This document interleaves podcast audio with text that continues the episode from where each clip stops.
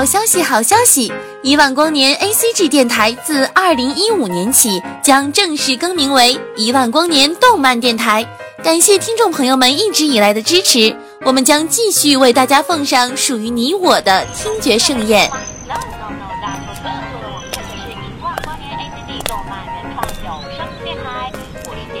小朋友，你在干什么呀？我在听动画呀。啊？动画还可以听的？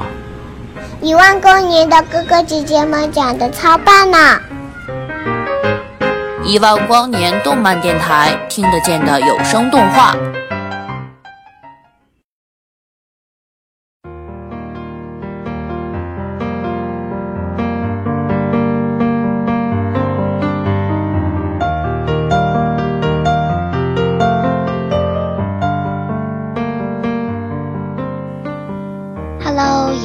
的小伙伴们，你们好，我是茶雪。今天呢，我要给大家带来一部黑色幽默片，叫做《自杀专卖店》。第一次看完这部电影，第一个感觉就是法语很好听。我觉得大部分人都被这篇电影的介绍误导了，包括我。在微博上看到推荐说这是一部黑色的幽默片，但是看完之后却觉得一点也不黑色，也不幽默，反而觉得这是一部治愈片。如果你正沉浸在夏目友人帐的治愈动漫里，那么我想拉你出来，一起走进自杀专卖店。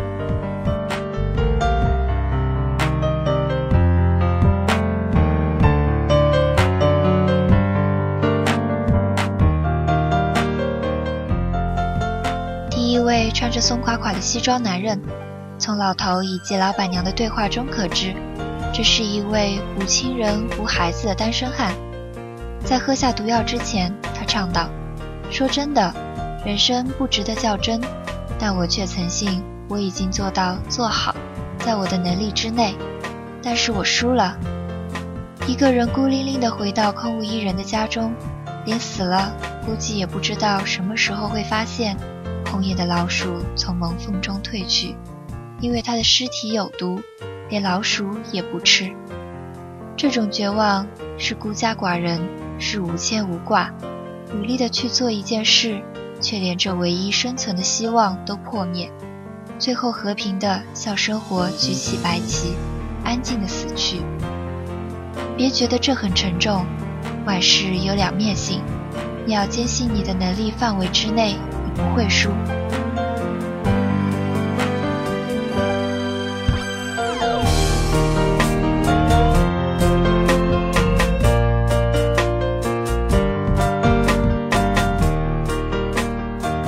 接着，一个带着手枪、急切地赶着自杀、深夜来访的男子，得到子弹的瞬间，就在马路上结果了自己。他选择最快、最决绝的方式。最讽刺的一幕是，警车停了下来，警察开了一张罚单，绝尘而去，冷漠无情，仿佛是随口在地上吐的痰。看到这里，我们是不是要自知，冲动的结局，连死都不值得人怜悯？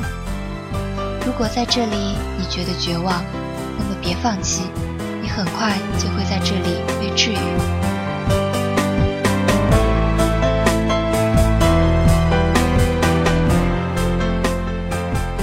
这天，自杀店的老板亲自上门服务。一位住在顶楼的老者，房子很大，却空荡荡的。他说：“生者才会悲伤，当人死去，就再无悔恨。”他夺过三岛手中的袋子，紧紧抱着数量惊人的毒药瓶，喝一瓶，砸一瓶，砸向的相框应该分别代表亲情、友情、爱情。情感空虚和老人床下满满的现金形成鲜明对比，对人情世故虚情假意的绝望才是最痛心的。看着他死去。自杀店的老板突然开始觉得自己工作的沉重，这恐怕是他第一次有这种感觉。他无法宣泄。我们没有办法拯救处于深深的苦楚和绝望中的人，没有办法改变这个充满很多那么不公平和不美好的世界，没有办法挽留灵魂已空的躯壳。当然，不仅仅是你，也没有人能那么伟大。片子创造了一个童话，也同时肯定现实。这也许正是法国片的味道，和美国的造梦者不一样。现实中可没有超人。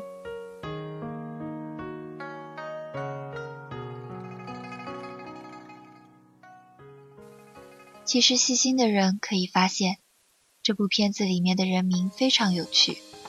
店主名叫三岛，你想到了谁？三岛由纪夫。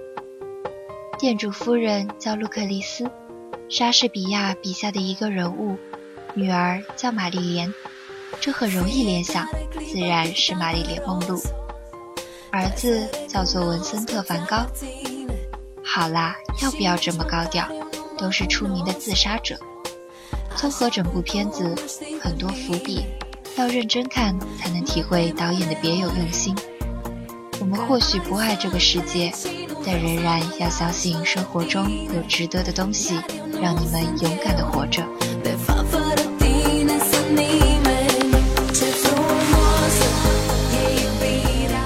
今天的节目到这里就要结束了。喜欢我们的听众，欢迎关注我们的新浪微博和百度贴吧，搜索“一万光年动漫电台”就可以了。我们电台的官方网址是三 w 点五四七七 dm 点 com，听友 QQ 群三二一五六八八三五。这里是属于你我的动漫电台，感谢大家的用心聆听，让我们下期节目再见啦！fosse parte Uneori mă waterfalls that part.